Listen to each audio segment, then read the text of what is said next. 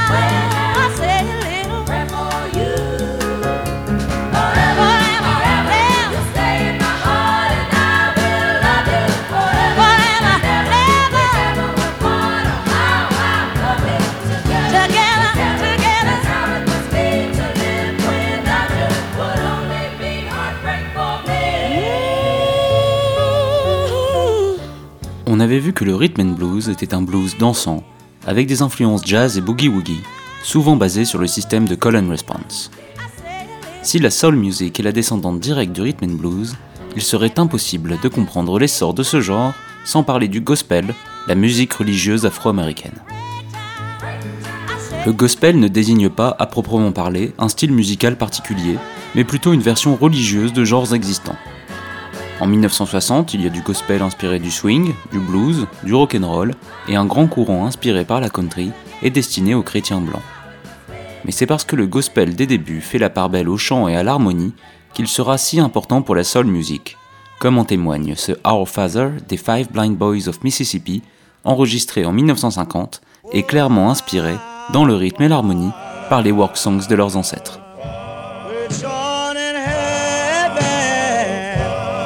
Holla would be.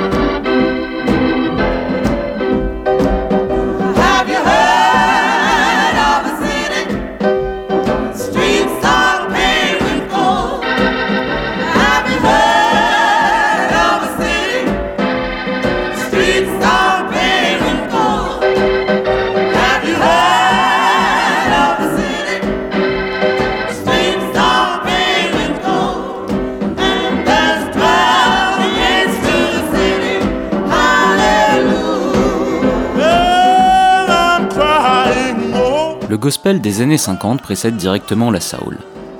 Inspiré par le rhythm and blues, il fait la part belle à l'orgue électrique, qui rappelle l'église, et aux harmonies vocales. C'est un genre extrêmement populaire chez les Afro-Américains, majoritairement chrétiens, et qui inspirera toute une génération d'artistes soul ayant grandi avec cette musique.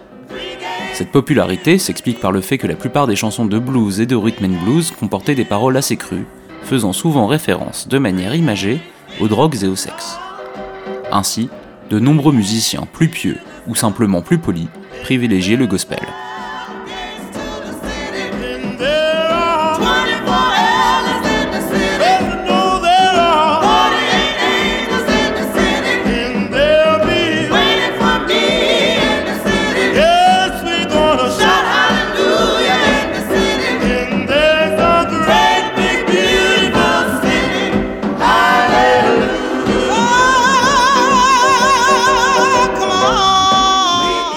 On. Paru en 1955, ce 12 Gates to the City des Davis Sisters que nous entendons en fond sonore est quelque part déjà stylistiquement un morceau de soul music. Mais il faudra attendre la toute fin des années 50 pour que les premiers morceaux que l'on qualifie de soul et non de rhythm and blues ou de gospel fassent leur apparition. La soul est au début une version séculaire du gospel, c'est-à-dire un gospel dont les paroles auraient été changées pour parler de choses de la vie terrestre et non céleste. C'est l'envie d'élargir leur public qui a poussé des chanteurs de gospel à faire de la musique populaire, à commencer par Ray Charles et Sam Cooke. Alors qu'il était une immense star dans les milieux chrétiens noirs, Sam Cooke devint, grâce à sa voix, son charme et son physique de jeune premier, l'idole des adolescentes afro-américaines. Son succès enclencha un mouvement de défection des chanteurs et chanteuses gospel vers la pop music, qui fut plus tard appelée la soul. Nous allons écouter ici son Bring It On Home to Me, paru en 1962, et dans lequel nous entendons bien ses influences gospel.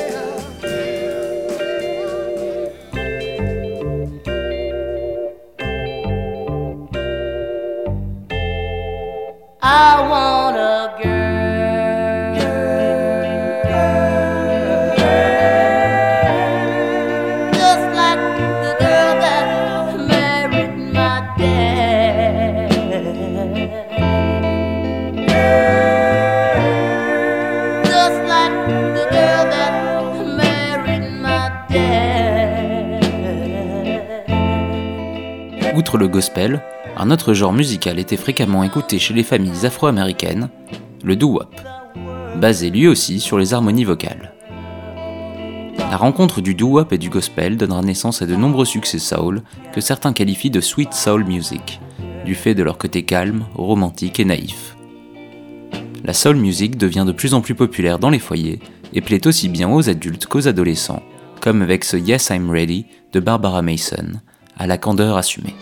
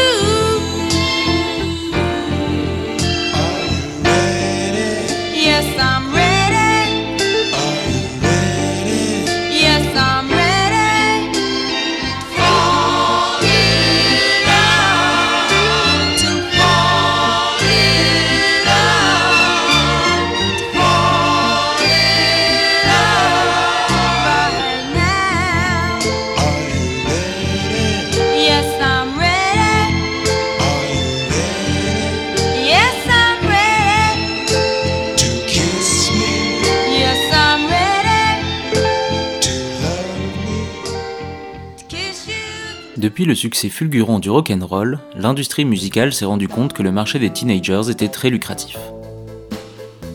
Le milieu du rhythm and blues voyait ainsi sa musique être reprise et vendue à des millions d'exemplaires pour un marché d'adolescents blancs.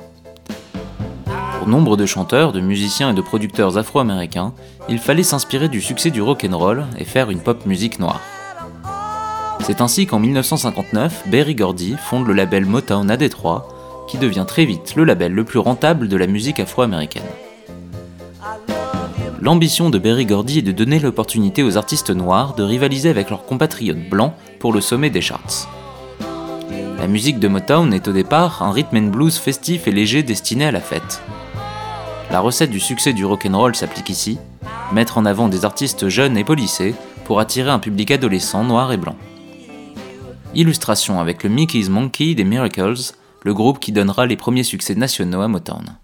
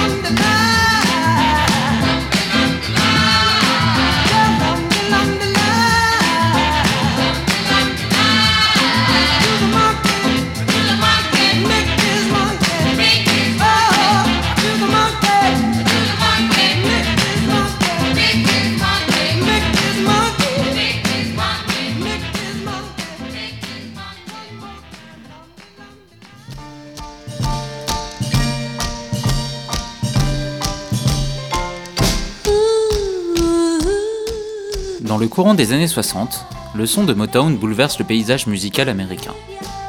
Berry Gordy a réussi son pari. Ces artistes afro-américains parviennent à se hisser au sommet des charts pop et à résister à la fameuse British Invasion. Car, au milieu des années 60, la musique pop américaine se porte plutôt mal. Le rock and roll est dépassé et ce sont les groupes pop rock anglais qui prennent le devant de la scène. Les Beatles, les Rolling Stones, les Kings ou encore les Animals raflent tous les succès, ou presque. Seul Motown résiste et réussit à porter haut le flambeau de la pop américaine en rivalisant directement pour le sommet des charts avec ses groupes britanniques.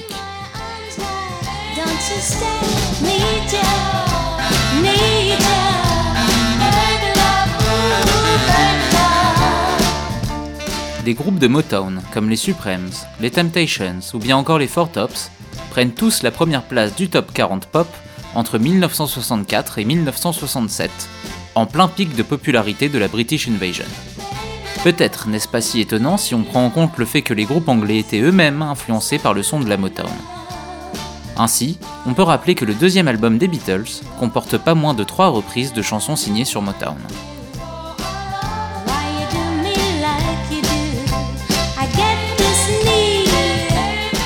Le son simple et efficace de Motown est le fruit d'un travail industriel. Si Détroit est alors la capitale de l'industrie automobile, avec ses usines fabriquant des voitures à la chaîne, Motown s'inscrit sur le même modèle. Chaque musicien est un salarié et doit se plier aux desiderata de Berry Gordy et des producteurs, le but étant de sortir un maximum de tubes en un minimum de temps.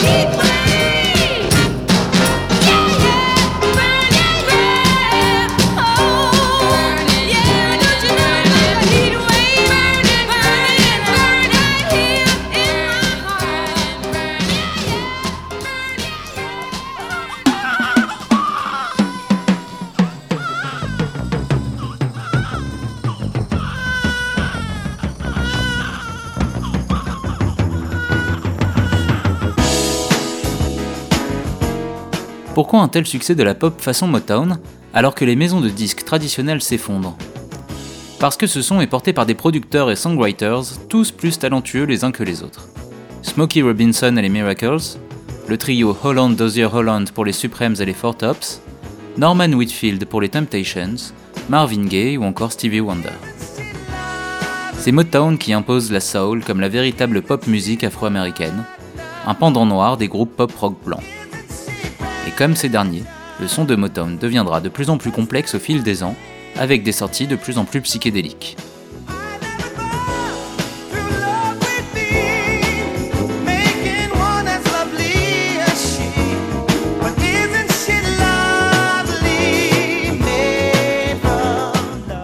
Mais avant de rentrer dans le sujet de la soul des années 70, intéressons-nous à un autre courant de la soul, moins pop, plus authentique et plus profond, la Southern Soul.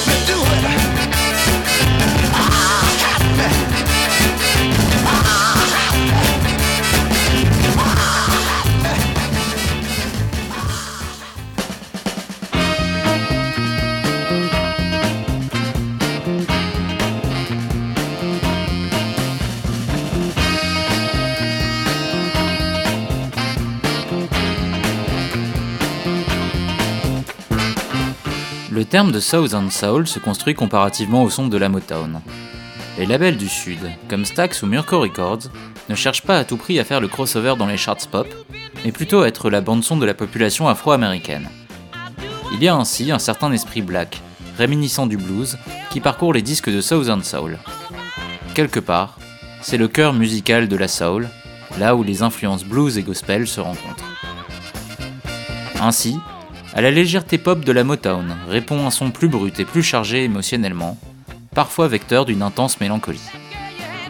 Les paroles sont plus profondes et adultes, questionnant souvent les relations sentimentales avec une grande part d'introspection. Les artistes du Sud livrent ainsi des chansons plus personnelles et travaillées que leurs homologues du Nord. De grands noms, comme Aretha Franklin, Wilson Pickett, Otis Redding, Isaac Hayes ou encore Al Green, seront associés à cette soul music sudiste. Un peu moins connu, le duo Sam and Dave interpréta de nombreux tubes pour Stax. Écoutons leur Just Keep Holding On, bien représentatif des influences blues et gospel de ce genre de soul.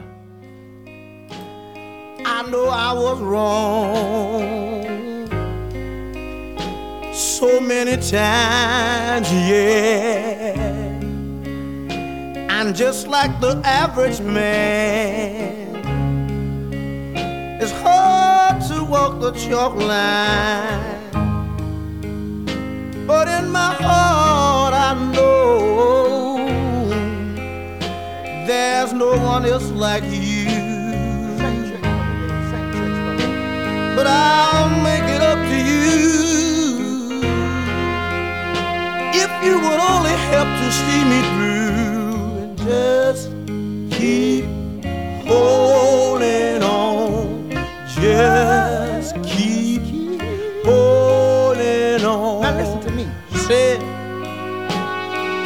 friends said, Dave, a long time ago that I was no good. Well, maybe, well, maybe they're right. I don't know. I didn't even treat you like I should have, you know. I remember the times when, you know, you used to sit home alone late at night by yourself. And oh, you used to cry. but the only thing you ever asked of me, you said, Sam, just be here by my side. But if you just give me just one more try to wipe the tears from your weeping eye, yeah. I'll be the water when you're thirsty. Say, and a towel to dry your hands. Now listen to this. I'll be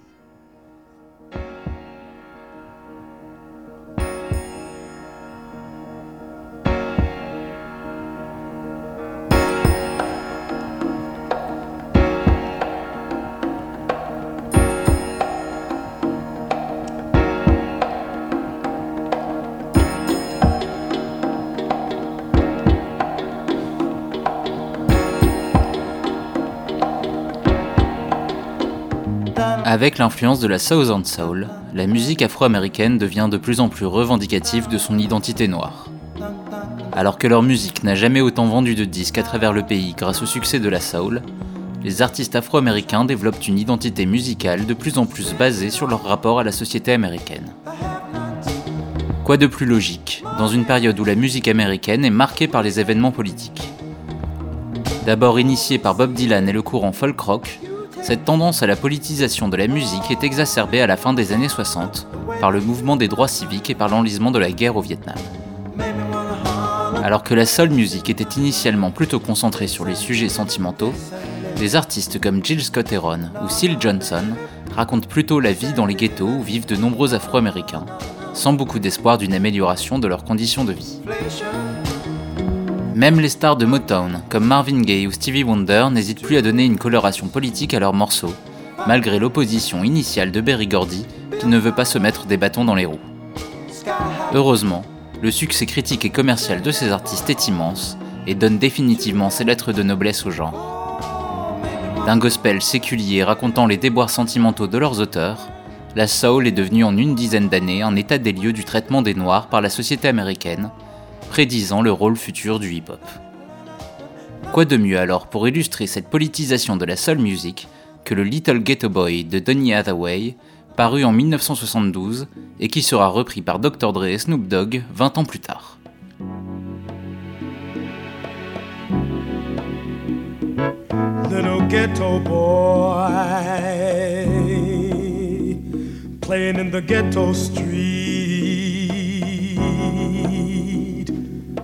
What you're gonna do when you grow up and have to face responsibility?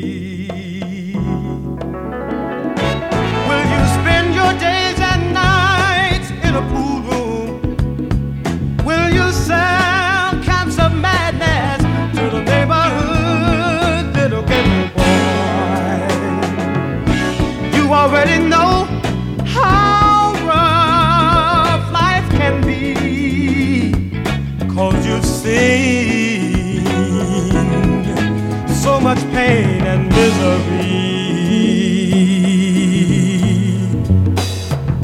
Little ghetto boy, your daddy was blown away. He robbed that grocery store. Don't you know that was a sad, sad old day? All of your young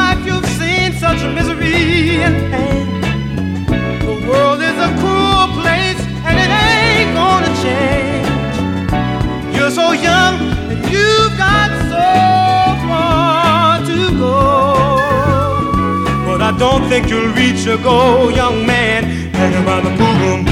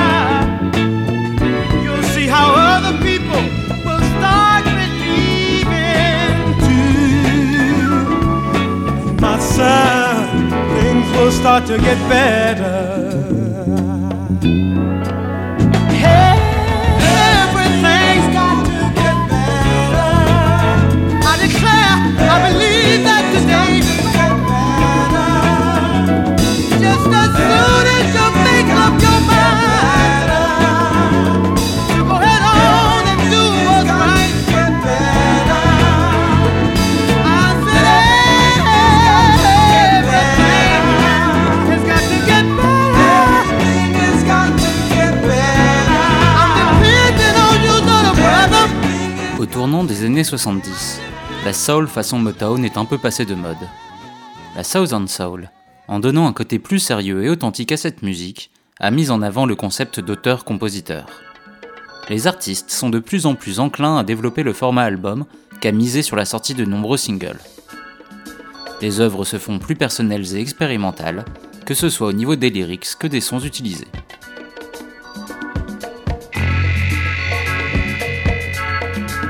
En suivant une tendance initiée chez les rockers, certains artistes développent un côté plus psychédélique, étirant leurs morceaux sur de nombreuses minutes et bénéficiant de nombreuses libertés créatives, constituant ce qui est souvent reconnu comme étant le sommet artistique de la soul.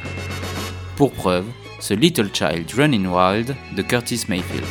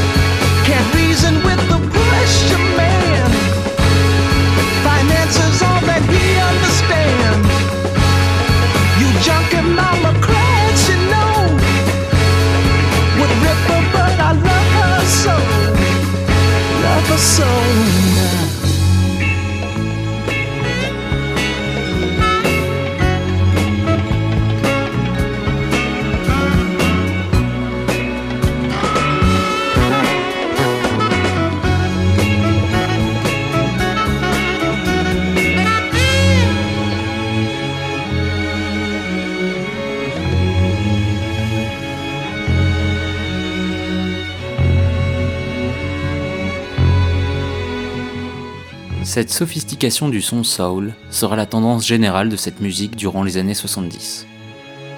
De plus en plus d'instruments viennent garnir le backband du chanteur soul. Orchestre à cordes, percussions tribales, voire parfois les premiers modèles de synthétiseurs. C'est à Philadelphie, sous la houlette des producteurs Kenneth Gamble et Leon Huff, que se développe une nouvelle approche de la soul. Pop et sophistiquée, à la fois légère dans ses propos, mais musicalement très riche.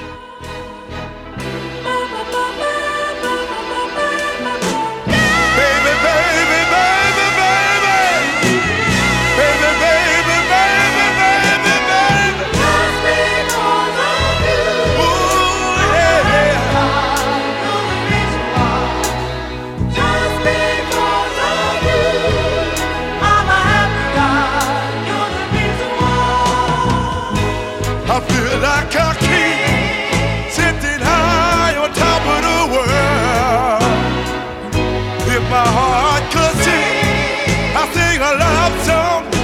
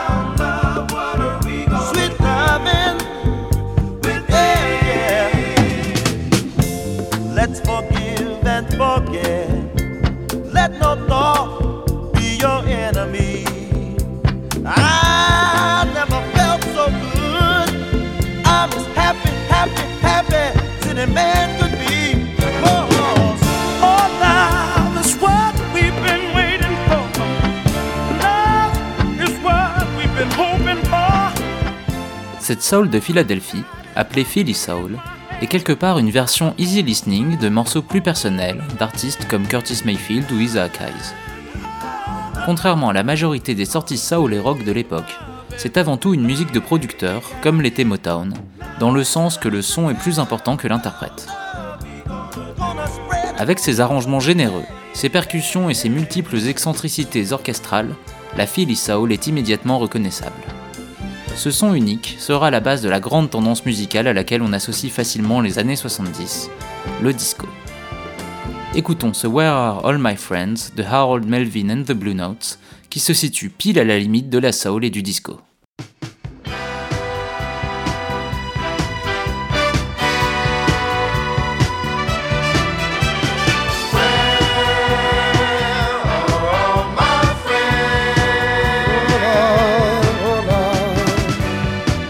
Used to have lots of fancy clothes and drive a big fine Cadillac. Not knowing my friends would stab me straight in my back. No, no, no. Even had a house there out there in Beverly Hills. I was moving so fast, yo. I didn't even have time to worry about paying my bills. Something started changing. My life started rearranging.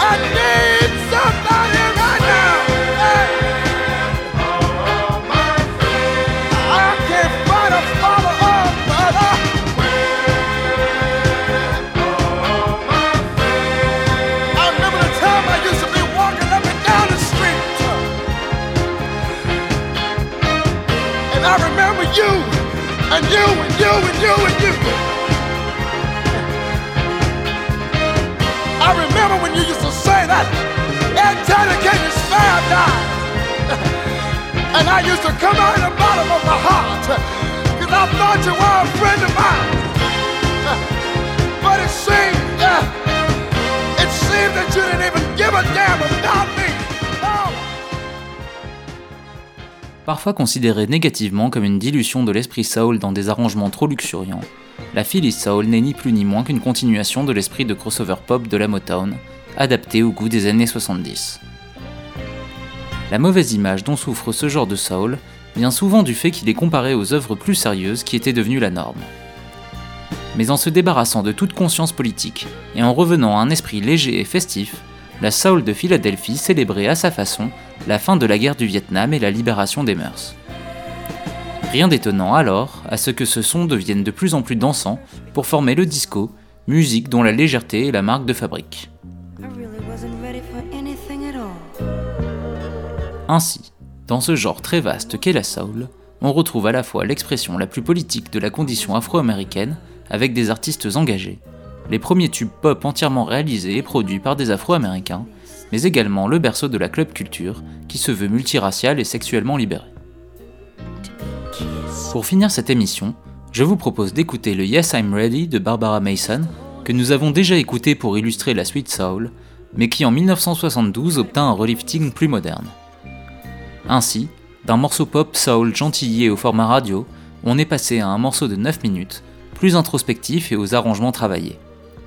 L'écoute de ces deux interprétations par la même chanteuse montre bien l'évolution de la soul en seulement 7 ans d'écart.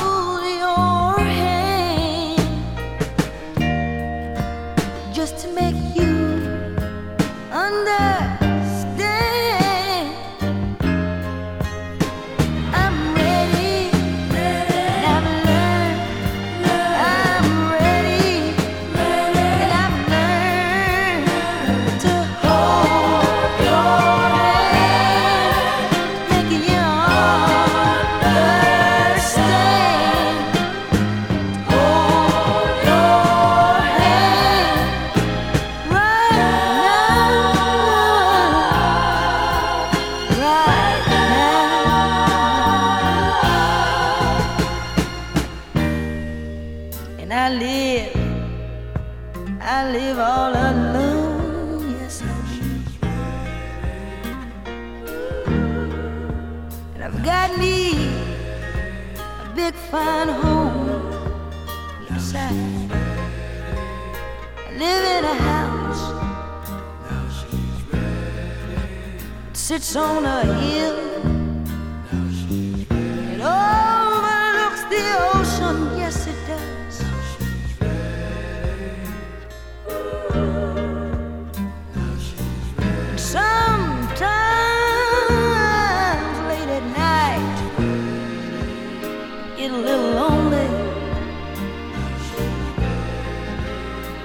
Want some somebody to reach out for me, reach out and grab me, reach out for me, reach out and grab me. And I got a private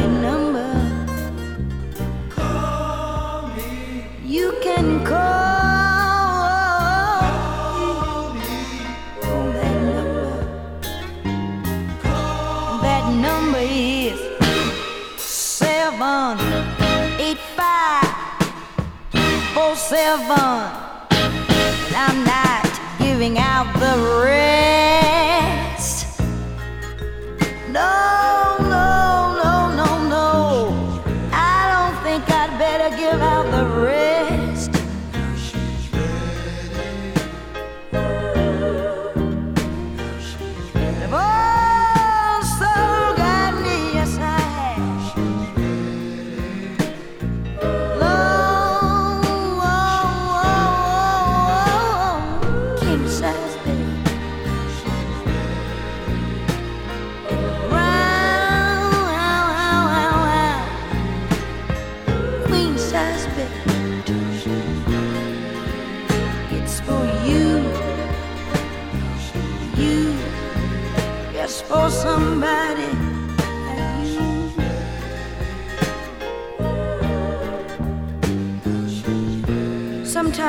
I'm in the mood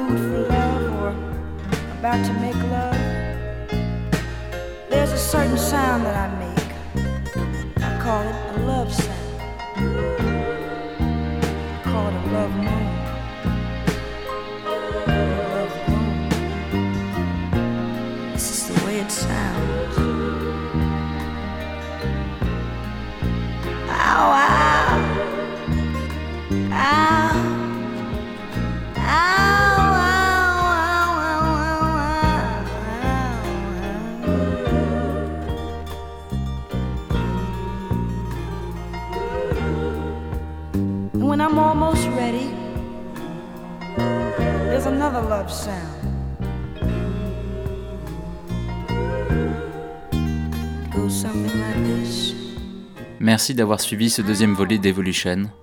J'espère vous avoir fait mieux comprendre ce qu'est la soul music, comment on la définit et comment elle a évolué. Peut-être avez-vous remarqué, mais il y a un artiste d'une importance capitale que j'ai fait exprès de ne pas mentionner dans cet épisode. Il s'agit bien sûr du Godfather of Soul, du hardest working man in show business, le Soul Brother number one, j'ai nommé James Brown, inventeur du funk. Dans le prochain épisode, nous reviendrons donc au milieu des années 60 pour un épisode consacré au funk, un genre entièrement dérivé de la soul, mais qui focalise son attention sur le rythme et le groove plutôt que sur l'harmonie et les mélodies. Je vous donne donc rendez-vous dans deux semaines sur l'antenne de Comme à la radio, et d'ici là, je vous souhaite de belles découvertes musicales.